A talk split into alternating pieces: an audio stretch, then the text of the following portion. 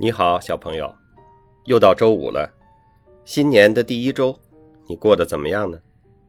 北京在周三的时候创下了一个二十一世纪的低温记录，疫情在一些地方又有聚集造成的传播，大家要多保重哈。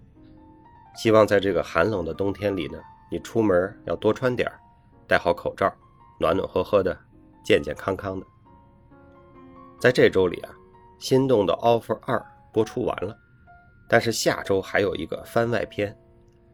我周二的时候跑去上海拍了这个番外，先预告一下哈，应该也挺好看的。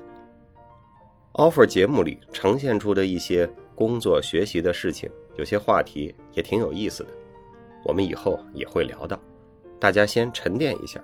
刚播完，我们不着急复盘。另外，过去的这一周里呢，我游泳了。我也跑步了，跑步那次啊是元旦放假的时候的一个下午。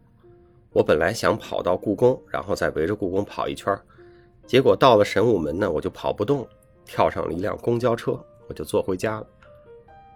公交车上那些穿着厚羽绒服的大爷大妈，看见跳上来一个穿的很少的跑步的逃兵，都露出了惊讶和鄙夷交织的目光，我都感受到了。村上春树的谈跑步的最后一集就是第十，在世界各地的路上，我也上传完了，但是呢被下架了。那想听这部分的小朋友呢，麻烦你还得移步到妃子笑去听。下一本我争取读一个不会被下架的，免得大家麻烦。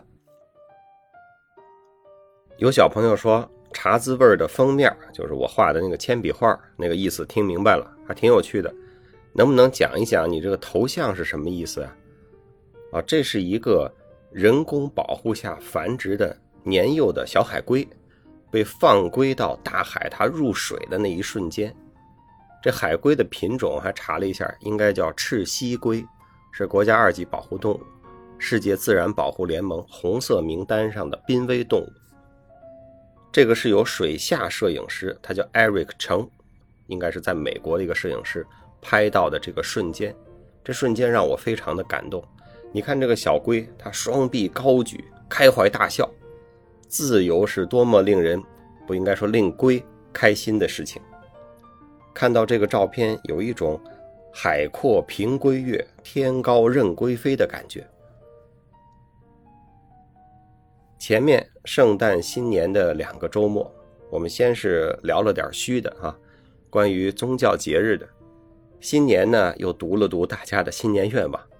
本来呢，我是想过年偷个懒儿，读读大家的愿望，应该比我自己写文章省事儿吧。结果发现呀，给自己挖了一大坑。我得把所有的愿望看完，然后整理分成类，再挑一些有代表性的，还要再编辑和精简一下，工作量比自己写一篇大多了。那今天呢，我们就来聊点实实在在的干的。说说小朋友们关心的学英语的问题。这个话题呢，其实可以聊很多次啊，一次聊不完。我们还是细水长流，说多了呢也记不住，说一次呢记住一次的就很好。我们说是学英语，但其实学外语应该都差不多啊。所以如果你是在学其他的语言，可能也有一些能够借鉴的地方。虽然我也不会别的外语。但我为什么敢这么说呢？就像苏东坡当年讲话，哈，叫“想当然耳”，推断应该是差不多的。语言学习呢，和其他学习都一样。首先呢，就是咱们在《时间都去哪儿》的那期里说的，得做到正确的重复。首先就是重复，重复就是要花时间反复练习。你不去专注的花时间练习。你光听我或者其他人讲啊，这学英语的方法是什么？天花乱坠说一堆也都没有用，必须得自己练。两年前吧，就大概一八年的时候啊，我那会儿不会游自由泳，我就开始跟着一个视频学怎么游自由泳。一边学呢，我就一边又感受到了这种练习，然后遇到困难，然后进步，上一个台阶再练习的这种感觉。就是老师讲的再好，你还是得下水游去。你刚开始游时候啊，怎么游都游不对，没关系，就按照老师的要求，岸上的动作、水下的动作，一个一个做到位，继续游。等你游到那个量，练到那个量就会了。没有量，没有时间的积累，没有正确的重复，你就会不了。即便你是某个方面的天才哈，你也别忘了那句话，叫做“保卫天赋的卫兵是练习”。你不练。卫兵就撤岗了，天赋就跑了，何况我们也不是天才呢，是吧？那就更得练。先做到能够专注的花时间去重复练习，同时呢，也要注意正确的方法。我们中国同学啊，学外语啊，最大的误区就是天天在那做题，语法题、词汇题，四选一那种，给你篇阅读理解，底下几道题也都是四选一。完形填空四选一。如果小朋友你说我现在正准备考试呢，啊，不管是中考、高考还是四六级，那它主要是四选一的形式，那你就好好做题，没问题，越多越好，做的越多分数越高。但是你心里得清楚，你现在做题这叫备考，这其实不是纯粹的外语学习，这两回事儿。那语言该怎么学呢？我们不妨一起来想一想。小朋友，中国话你是怎么学的？就是你还是个小婴儿的时候，天天听你爸妈在家说话，然后你就听会了几个词儿，是吧？妈、爸、吃、我要、东风、糊了。如果你家里打麻将的话，你可能会这几个词儿也会学得会。然后你会的越来越多，这就是语言学习的一个自然过程。都说小孩两岁左右是语言的爆发期，那你两岁的时候。你妈怎么没给你几套四选一的习题让你做做呢？再想想啊，我们学中国话，我们是多大才开始阅读的？我们是多大才开始写作的？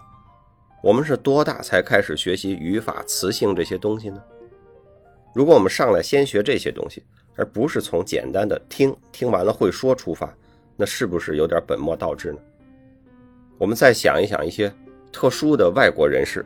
就是外国文盲，不管他们的母语啊是英语、法语、西班牙语、日语、俄语，那都比我们说的要强得多吧？人家都是会运用，也听得懂吧？但是他是文盲，他不会读，也不会写，就是能听会说。我们一辈子也赶不上人家这水平，对吗？因为我们工作呢是需要英语的啊，所以我在面试新同事的时候都会问啊，你英语水平怎么样啊？有的来面试的小朋友就回答说：“啊，我听和说练的比较少，读写还可以。”那我也就直言不讳，我会跟他说：“我其实不怎么看读写，我更重视的是听说啊。”我就请你说，现在你就说几分钟英语吧，跟专业学习有关的话题哈，讲几分钟，几两三分钟其实就能听出一个人的这个口语水平，而这口语水平其实就相当一定程度代表了他的外语学习水平。我为什么不看读写呢？大家知道啊，母语和外语这两种学习啊，有非常重要的区别。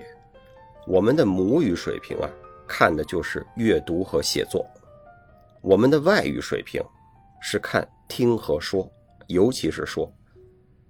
小朋友，你要是花时间学语言，如果你学中文，那就请你去练阅读写作；如果你学英文，那重点是在听和说。如果你把时间花在中文练听说、英文练读写上，那你绝对是本末倒置。中文的阅读写作啊，尤其是写作，我们可以以后说，这也是很多小朋友问过来的问题。英文呢，就请你花时间去练听和说，听说上去了，你读写就有基础了，剩下的是一些技术问题。怎么听呢？就一招，听写。英语叫 dictation。你找一个材料，音频、视频啊，影视剧都行。首先选你喜欢的内容，再者要根据你的水平啊，选一个你能听懂个百分之六七十以上的，难一点你可以放到百分之五十左右。如果还不到百分之五十，你就想去听写，那会很费劲的。以后你可以尝试，但是一开始的时候呢，不要搞得很难。开始的时候呢。从容易的入手，哎，给自己一些信心，然后也练练手，热热身，以后再去玩那些难的，找个能听懂百分之六七十的就行。这个材料呢，最好是能有一个对应的文本，就对应的英文文本啊。你找一个外国电影，然后底下是中文字幕，那最后你其实还是不能对应到它英文的原文的文本上。最好是有一个对应的英文文本，这个供你最后检查用。这文本呢，一般没用，放一边先不看，你就开始听，把这段材料先整体的听一遍，大概知道说的是什么事儿，然后回去从头开始听第一句。听完第一句，按暂停，把刚听的这第一句在本上写下来。写不下来，倒回去再听。最后听到还差两三个词儿听不出来，那你也不用纠结，也不用去查文本，你就去听第二句。整个一段录音听完了，应该是有不少个窟窿的哈。有的句子你听的比较完整，有的句子还差几个词儿。这些窟窿就是你没听出来的词儿，需要你补上。那你就再多听几遍，联系上下文去想一想，还是听不出来，也不去看你的参考文本。我们应该去根据这个词儿的发音和你猜测它的意思去查字典。如果你最后查字典也查不出来，最后一招回去看你准备好的那个文本。这就是听写的方法，你就这么练，听力上去了，词汇量也上去了。反复的听，你几乎都能背出来了那这就给你张嘴说做好了准备。同时呢，这个过程也让你对语法、句式啊、语音、语调都更有感觉。这个练习挺难的，但是这个练习对人的提高是很大的。我在英语的学习上呢，我觉得有比较大的进步的几次啊，其中有一次我就是用这种方法，就是我高中的一个暑假，高一还是高二我忘了。我买了一本克林顿在国会的演讲集，一本书，三盘磁带。什么是克林顿呢？就是你们刚出生或者还没出生时候的一个美国总统。什么是磁带呢？就是有一种能存储声音的东西，用录音机把它放出来就行。什么是录音机呢？算了，我还是讲学英语吧。这个克林顿的演讲集。啊，基本都是工作演讲，所以没有什么激情澎湃的那种煽情啊和文采，它是比较平实的英语。它语速呢中上偏快，讲的内容呢主要是美国国内的经济情况、社会情况，还有一些外交政策。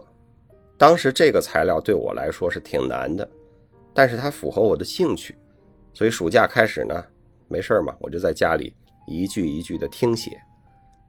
刚开始当然是特别不顺利。但听了几篇之后啊，大概明白它的套路和它常用的那些词儿和那些概念，也就会变得容易一些。我记得当时有个词儿我不懂，budget，预算，我就是根据这个字的字音，翻字典查出来，查出来，最后跟那个参考文本他那书一对，哎，正确，就是预算，而且我拼的还基本上差不多，还，挺高兴。还有一个词儿呢。我当时是怎么都听不出来，在好几篇演讲里都有，听起来很像叫 “by that”，又不太像。他说的很快，我一直都不知道是什么词儿，查字典我也查不出一个合适的词儿可以放到那些句子里去。我就先在本上写成 “by that”，但觉得这个没意义，就是说不通。但是我继续听，憋了好多天。我希望在这个憋的过程中呢，可以恍然大悟一下，结果也没有。我最后没辙了，认输，只好翻开书，到底看看这词儿是个啥呀？一看是啥呀？是 Baghdad，巴格达啊，伊拉克的首都。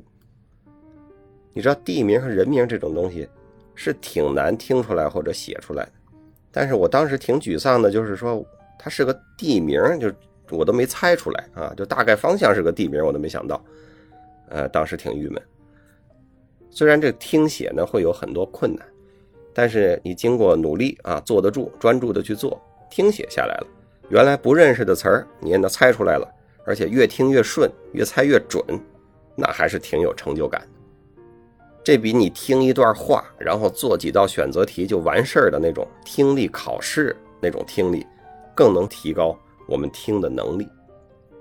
如果小朋友你想尝试这个方法，就请你去找一个有声音、有文本的材料，是吧？现在材料多多呀，是吧？基本上也不用花钱，网上有的是，可以是有声的英语教材，也可以是你喜欢的英剧、美剧或者电影。有小朋友说直接听电影太难了，我也觉得太难啊，我也听不下来。那你听小猪佩奇行不行？啊，听五岁小猪说英语，你看你能不能听下来？边听边写，熟到几乎能背下来，那你流利的口语也就呼之欲出了。好吧，今天我们先聊到这儿，去试试这个方法。口语的事儿呢，我们以后再说。这个时间也祝正在准备期末考试的小朋友，你能专心致志，考试的时候正常发挥。已经考完的小朋友呢，可以做一做寒假计划了。寒假你想干什么呢？没寒假的人想想春节干什么呢？请小朋友在新年里，特别是如果有寒假，在寒假里继续努力找时间读书，努力找时间锻炼，多多帮助他人。做到三请的，还有你有什么寒假或者春节计划？或者你还有什么学外语的好方法，都请在节目底下留言，给我们分享或者炫耀一下。小朋友，祝你周末愉快！